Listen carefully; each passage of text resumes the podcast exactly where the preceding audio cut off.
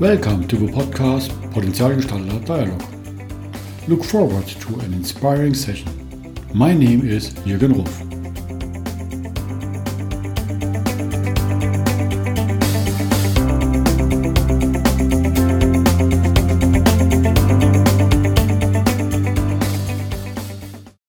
Welcome to today's podcast. Today, I'm very glad I can continue my activities with guests from Switzerland. This time, I was traveling through the whole Alps and I haven't found him. But then I learned, okay, he is not in Switzerland. He is now in Abu Dhabi. And so I'm very glad to have him here. Welcome, Matteo Boffa. Hello, Jürgen. Thank you so much for this invitation. I'm very happy and uh, proud to be here today. I'm very glad you, you have a time. Um, maybe a little bit to introduce your activities, which is very, for me, impressive. You are currently president at Swiss Business Council in Abu Dhabi and head of an environmental group and executive member in Dubai. Looking around, I saw that you are listed on the Forbes 30 of selected most impressive young minds in the Arabic world. And I think what happened, because you're a Swiss guy from Lugano, you started as volunteer at the Red Cross and in a bank. And when I see you, you ended then with a chief sergeant major in the Swiss army. And afterwards, it was very straightforward to international school marketing and starting your career in Dubai with being a director, founder of several companies. And what happened? what happened at the Swiss Swiss army, what got wrong with you? Oh, I usually know that all the Swiss guys stays at the Swiss Alps going for skiing and hiking and love the area. No, you know, to be honest, when people ask me what you're doing for, for living, I still don't know what, what to answer. You know, the, the only answer is that I, I'm enjoying my life. We have to go a bit back to understand more what led me from, from Lugano to, to, to Dubai. My family, they're all bankers since many, many years in Switzerland. And uh, I started my apprenticeship in a Swiss bank when I was 15 years old. This is very common in, in Switzerland and in part of Europe. I didn't know what to do. I was not a good student. I was not good at school at all. Uh, I didn't know what, what to do to, to my life. You know, 15 years old, I didn't have any idea of continuing studying, studying or what path was uh, the best. So I followed the, the suggestion of my father. Okay, I go, I work for this bank. I worked there for 10 years. I did my military service. I did, uh, as you mentioned, uh, a night and weekend uh, marketing school because I was always passionate about marketing communication. And after I, I realized that uh, Switzerland, the Lugano, the Ticino, the region where I live was very small. Uh, I didn't really enjoy my my job anymore. It was easier, of course, to stay seated on the on the on the nice chair and grow organically with, with the time and the career. But I was not satisfied. I was not making a, a big impact rather than than taking money, giving money, uh, investing money for other people. So I realized that it was important to to travel to understand better other cultures, other other region. But I didn't have the English, so I I went to New York. I studied there for four months business English, and uh, after that I moved to South America for for a six month trip uh, backpacking. Uh, after that, I fortunately lost uh, lost my mom, and uh, that was as well one of the reasons that pushed me to change my life. I got this great opportunity in Dubai. I knew nobody in in uh, in this region. Basically, I had this project for six months. I worked for this company for six months, and at the same time, I entered in the Chamber of Commerce as a as a member. And organically, I met new people. I,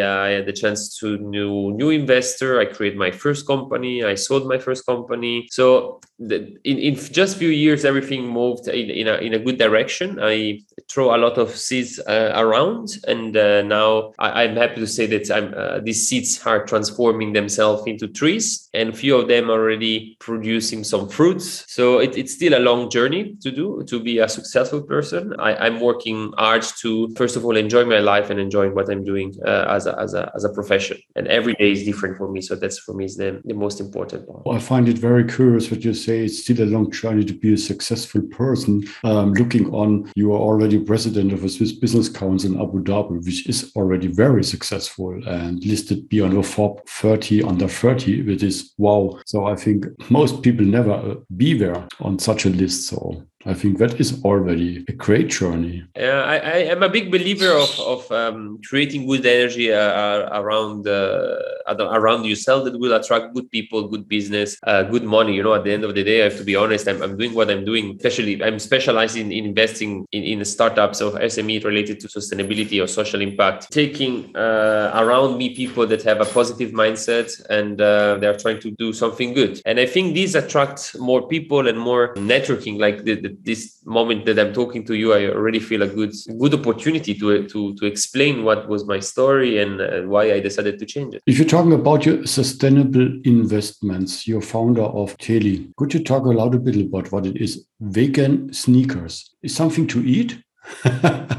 no, no, so just kidding. But it is a is a great story. To be honest, is uh, I I failed many times in my investments. Huh? I have to say straight away. I, I, I made around 10, 10 investments in different startup early stage, and few of them successfully continued the story and now are profitable. But I, I made many mistakes before reaching the opportunity to find this young founder. So I'm teaching as well in um, in few university here in the UAE, entrepreneurship and sustainability, and there was this competition in uh, Amity University, where this young guy presented this strange idea. He, he took to his speech competition, this uh, Shark Tank style of competition, this pair of shoes, and uh, was the most ugliest pair of shoes I ever saw in, in my life. But I saw in him a, a great potential. So he created this new material made out of plastic bags, and he developed this idea of creating the first sneakers in the world made 100% vegan and uh, from recycled material. And um, this guy won the competition and uh, we shake hands the same day. And I said, I want to start a company with you. And uh, yeah, one and a half year and half year later, we are now a team of 12 people. We already sold more than 2,000 pair in few months. We are uh, we have been listed in GQ as the best sneaker for men for 2021. So it, it's an impressive journey coming from a 19 years old guy that didn't really had any other opportunity or nobody was actually believing in him in, a, in that early stage. Uh, the first investment was, was not a lot, was 10, 15 thousand dollars just to start, and uh, and now we are three three million dollar company. So I, I, think this is a great story. Uh, the, the, the product itself is very good. We are very competitive in the price. The all material, as I said, are sourced in, in one country, so there is no footprint impact in shipping left and right and and and, and up and down material. The production is has a positive uh, social impact. So we pay homeless people to collect the trash that we transform in our material, and as well there are no kids involved. The factory is it's it's not kind of a Swiss pharmacy, not at that level of, of cleanness and perfection, but is a, is a very high standard of um, water control, electricity control. All the human rights are followed. Uh, we have people going and checking checking random uh, the production as well to be ensured that the, the production is it's uh, it's sustainable. So it's a great story. Uh, it's not just the product itself, but the production and the the social uh, aspect and angle. Oh, I love it. The impact that you are one of the first one who did with upside recycling. And if you're looking now in all the clothing companies, especially in skiing clothes, we're doing the same. So it's great that you're already ahead and keep everything in one country. I love such activities like I have seen there are some initiatives in India that the fishermen get now rewarded to bring back plastic bottle from the sea or the young kids to collect the plastics and a bag for plastics they can pay their school fees. Yes, that's correct. And that is an opportunity for them. Otherwise, they have no money. And so it's a chance to get education. Um, maybe that is already good connection to the flip floppy project and your roots to Africa. Maybe you like to talk a little bit about that one. Yes, the Flipflopi project is a, is a project that I, I support. I had the chance to be in contact with the, the, the founders of this uh, incredible uh, initiative initiative. It's it's basically the first boats in the world entirely made of trash, uh, plastic trash recovered from the ocean and from the land. And basically, it wants to bring this message of hope, sailing this uh, boat from um, Kenya to Zanzibar, for example, or now from Kenya to uh, South Africa. It's um, it's interesting that this boat was made without any specific technology. That's to show that if people and government want to work together to create uh, something, you don't need massive amount of money. So it's um, it's it's a very interesting project. I, I hope everybody will will follow them on Instagram, Facebook, and uh, it, it, was a huge huge project in terms of impact. So over 400 million impression. It is now supported by United Nations as well and Clean Seas. So it's um, I'm very happy to be a very small tiny part of uh, this uh, support project, uh, but it's, it's a great story. Absolutely, and we will put the links in the show notes so people can follow it. It's very impressive. And somehow that is already a big driver for you. I think now Expo is in Dubai and Abu Dhabi would open your heart because there is a focus of sustainability there as well. Yes. So one of the three pillar of Expo it's a sustainability. The other two are mobility and opportunity. I was able to to as well work in a, in a project with them to upcycle all their boards, their billboards. Uh, in Germany and Switzerland, you have this company called Freitag that basically recover the, the cover of the trucks. We, we do a similar concept, but uh, recovering the, the billboards. So we, we saved from the landfill more than 10,000 square meters that are now being transformed into bags and backpack and laptop bags. So it's um it's a, fascinating project, and this shows the, the winning of Expo to be extremely sustainable. So it's a great opportunity. It's a six months event, mega event, the biggest event during pandemic and most probably after pandemic. It's a whole new city and uh, 190 pavilion. So it's a it's a beautiful place, and they're very uh, much doing what they are promised that they, they will doing. So it's it's it's impressive. I can imagine. I had been in Germany. I think it was in 2000 at the Expo, which is a long time ago.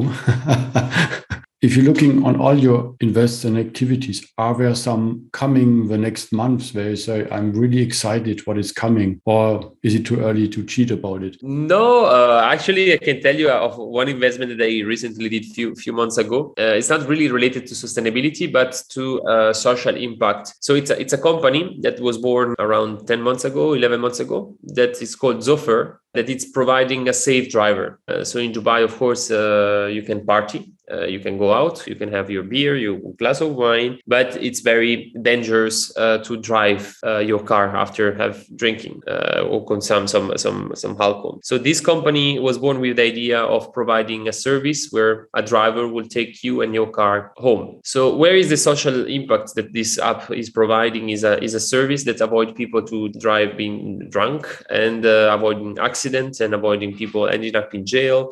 So this is the the, the great investment that I did. Uh, it's growing exponentially. Uh, they started with two drivers. Now we have more than 110, and it's, it's a fascinating story about the, the two founders as well. Uh, one from India, one from Malaysia, and it's it's extremely impressive. So it's something like it's app based. You can just like picking your Uber car. You're picking a, a driver for getting home. Yeah, it's Uber use their cars. And our service provides a driver that will take you and your car home. So you save basically basically the first ride going from your home to a restaurant. Uh, so already there you, you save money, and on the way back the driver will take you and your car for, for a cheaper price than a taxi. So you save twice. Mm-hmm. And you have your car at home the next day, which is fine. That's correct. I guess you can tell some stories about what happened with some drunken guests and the driver, which might, might be not every time very easy. no, I have to say uh, Dubai is a great place because it's the, the, one of the most secure and safe city in the world. People are extremely well educated, and um, in seven six years that I'm here, I never saw a fight in a bar. Uh, I never saw anybody being robbed. Uh, it's uh, as I said, I feel more safe here than than in Switzerland. Okay, although I feel very safe in Switzerland if I'm traveling there. You handle all the languages? You raised more with French and Italian, traveling along around South Africa. I think English was as well uh, something now in Dubai and Abu Dhabi. Yeah, English is a, a, good language to connect, but Arabian is a must, I would say, in some areas to get connected in business. How do you handle all that? Yeah, I was uh, lucky enough to learn. Uh, my mother language is Italian. Uh, I learned French during the army. Uh, my German is very basic, unfortunately and uh, English, as I said, I, I learned it. I studied in, in, in New York, and now my wife she's from South Africa, so I talk to her only in English. so there is no many options to, to, to, to communicate with her rather than English. I have to say, Dubai, Abu Dhabi, the whole UAE, it's speaking Arabic is not necessarily a must. Uh, all the locals speak perfectly and fluently English. English is the, the, the, the language that's common ground for all the 200 nationality that we have in the UAE. We have 90%, 90% of people coming from abroad. So the local population is very, very small compared to the expat, and English is a, is a common language for, for everything. I tried to do some Arabic lesson, but was was was a bit too too hard for new alphabet, and uh, unfortunately, it requires a lot of time. No, it's very impressive. No, no, I, I really hope that I give some some hope to to the uh, young generation. You know, uh, sometimes people are a bit scared to leave their comfort zone, uh, especially when you're coming from a privileged country in Europe like Germany, Switzerland. But I have to say, was the, the best decision was to get out from my comfort zone. Uh, as I said, I was able to to stay sit in a chair working eight to five thirty, getting my my bonus at the end of the year, uh, growing every two, three, four, five years. But I didn't really get the point, and uh, the most frustrating things was waking up and not wanting to to go to work. That was for me the most frustrating thing. Now, to be honest, I wake up every day and uh, I'm excited about uh, what is going to happen. I'm going to meet new people. I'm going to start new businesses. I'm going to fail. I'm going to rejump uh, on uh, stuff that I left. Uh, it's it's fascinating. And for me, it's not like working. Um, a portion is based on making money, that's for sure. Um, but uh, I'm not driven by money. I'm driven by loving what I'm doing. Uh, you know, I realized when my mom passed away that life is very short. We have to enjoy every every single moment. Oh, it's very impressive, and you're teaching already that for the youth that they learn about it. And yeah, I think that's as well my passion to say, think about what could happen, what what nice excitement and experience are out. What you have to get, you have to leave your comfort zone. Yeah. Every time I think and very impressive what you're doing. And I still think I will trace your activities and hopefully uh, my travel activities will come back to Dubai as the last time I think is six years ago, and hopefully when we can meet there. Yes, for sure. And have a nice beer and go back with our our service. Absolutely, Matteo. Thank you so much for your time and your impressive way from Switzerland to Abu Dhabi and Dubai. I'm glad having you and wish you all the best with all your invests and social activities. I think that's something where we stay connected. Thank you so much. Thank you. Really appreciate. I uh, wish you a wonderful day. Thank you. Bye. Bye.